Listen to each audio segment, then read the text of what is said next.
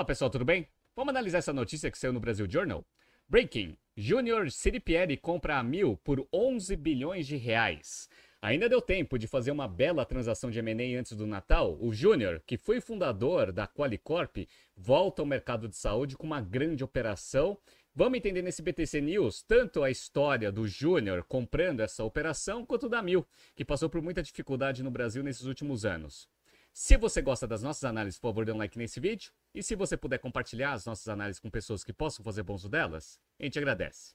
Bom, vamos começar aqui contando um pouco do lado do Júnior dessa transação. Primeiro, vamos entender quem que é o Júnior. Vamos lá.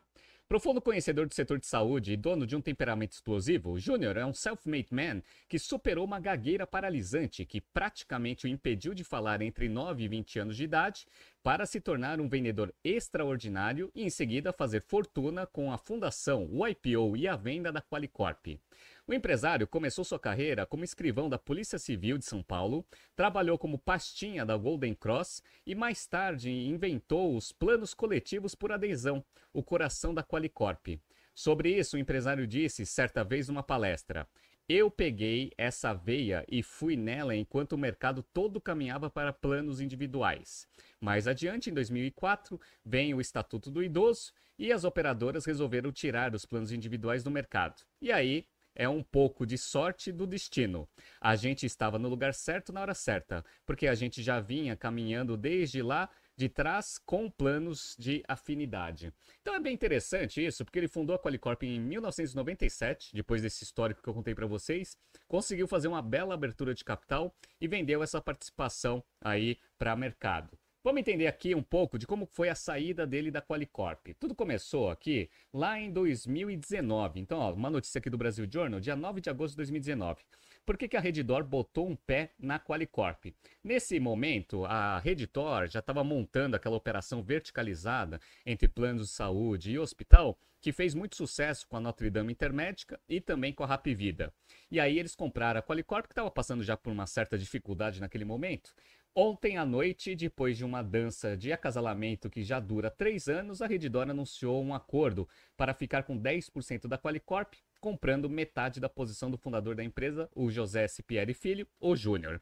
E aí o que aconteceu? Eles mudam também um pouco da estrutura de gestão da empresa depois dessa aquisição. Ó, dia 12 de novembro de 2019.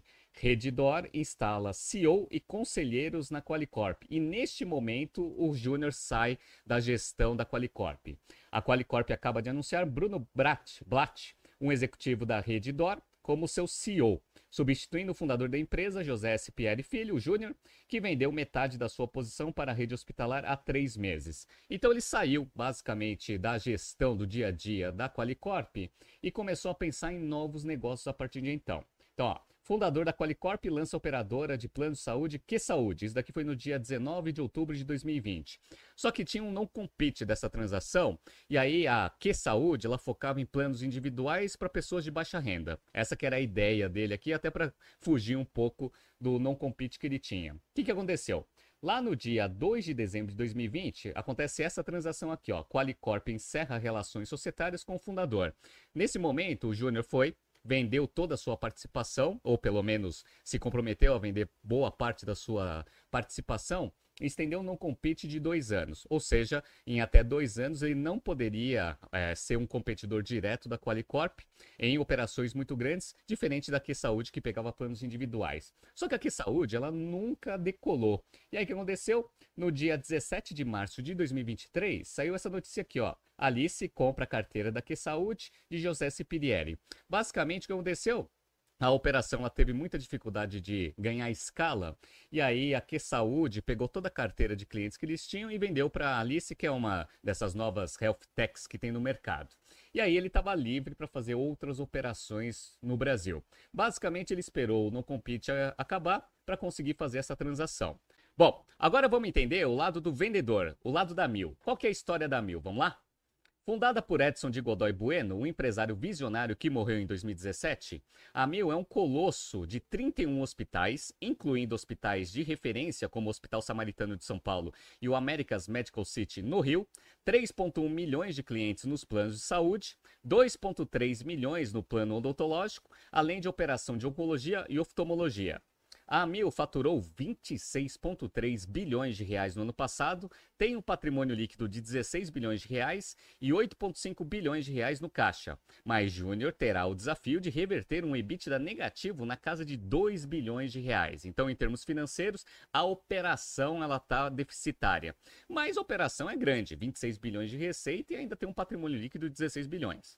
Depois de construir a Amil em parceria com a sua mulher Dulce, Edson vendeu a companhia para a United Health em 2012, no topo do mercado, por 4,9 bilhões de dólares, tornando-se o maior acionista individual da United Health Group, um pouco menos de 1% da companhia. Então essa é a história de fundação da Amil. Agora o que aconteceu? A Amil, como a gente estava vendo, ela estava passando por muita dificuldade em termos operacionais. E aí a United Health resolveu vender alguns ativos aqui no Brasil para dar uma aliviada na estrutura para ver se conseguia fazer o turnaround da operação. Então tudo começou aqui no dia 20 de 11 de 2020.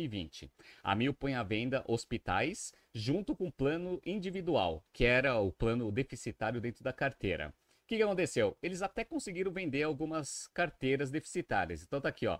A Mil vende carteira com milhares de beneficiários. E os direitos deles? Daqui foi no dia 16 de dezembro de 2021. Qual foi o grande problema? O grande problema é que a ANS não permitiu que a Mil fizesse essa transação. Isso daqui, ó, notícia da CNN Brasil do dia 5 de abril de 2022. A ANS determina que a Mil reassuma a carteira de planos de saúde transferidas à APS. Qual que é o problema? O problema é que ela viu que ela não conseguiria vender pedacinhos da operação que estavam com, né, com um resultado muito ruim. E aí a ANS estava colocando muita restrição, eles mudaram um pouco da estratégia. Então vamos lá.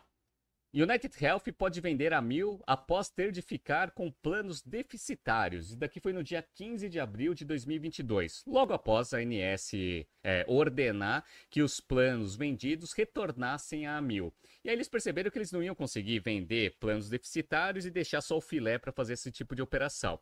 E aí saiu aqui essa notícia no dia 5 de setembro de 2023. E United Health muda de estratégia para vender a mil e tenta negociar o filé com o colchão duro.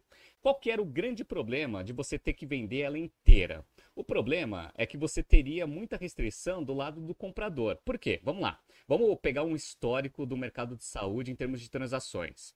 A Intermédica Notre Dame com a Rapiveda tinham feito fusão, ou seja, o CAD não ia deixar essas duas empresas comprarem a mil.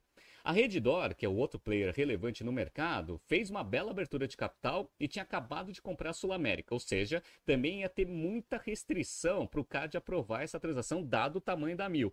Quem seria um comprador com dinheiro que não teria restrições com o CAD? Aí vem a notícia principal, que é o famoso Júnior. Então vamos lá. O conselho da United Health Group acaba de aprovar a venda da Amil para o empresário José Siripieri Filho, o Júnior, por 11 bilhões de reais, numa reviravolta espetacular que marca o retorno do fundador da Qualicorp ao mercado de saúde.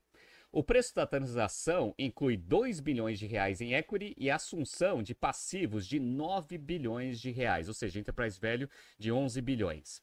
O empresário já alinhou financiamento com Santander Brasil, que lhe concedeu uma linha de crédito de 1 bilhão de reais, além do Bradesco, BTG Pactual e BR Partners. Ou seja, ele vai pegar 1 bilhão do dinheiro dele e vai investir aqui nessa transação, mas 1 bilhão veio via transação com bancos, né? Este é o maior M&A feito por uma pessoa física sozinha na história do Brasil. Júnior estava competindo pelo ativo com a Bain Capital, que pretendia tentar replicar com a Mil o sucesso que teve com a Notre Dame Intermédica, players como Coruja Capital, do ex-chefe da área de varejo do Itaú, Márcio, e na reta final com o empresário Nelson Tanuri, um investidor de referência em empresas como Prio, Liga Telecom, Gafise e Light. Então ele, pessoa física, conseguiu desenhar uma transação que fizesse sentido para a United Health. Interessante, hein?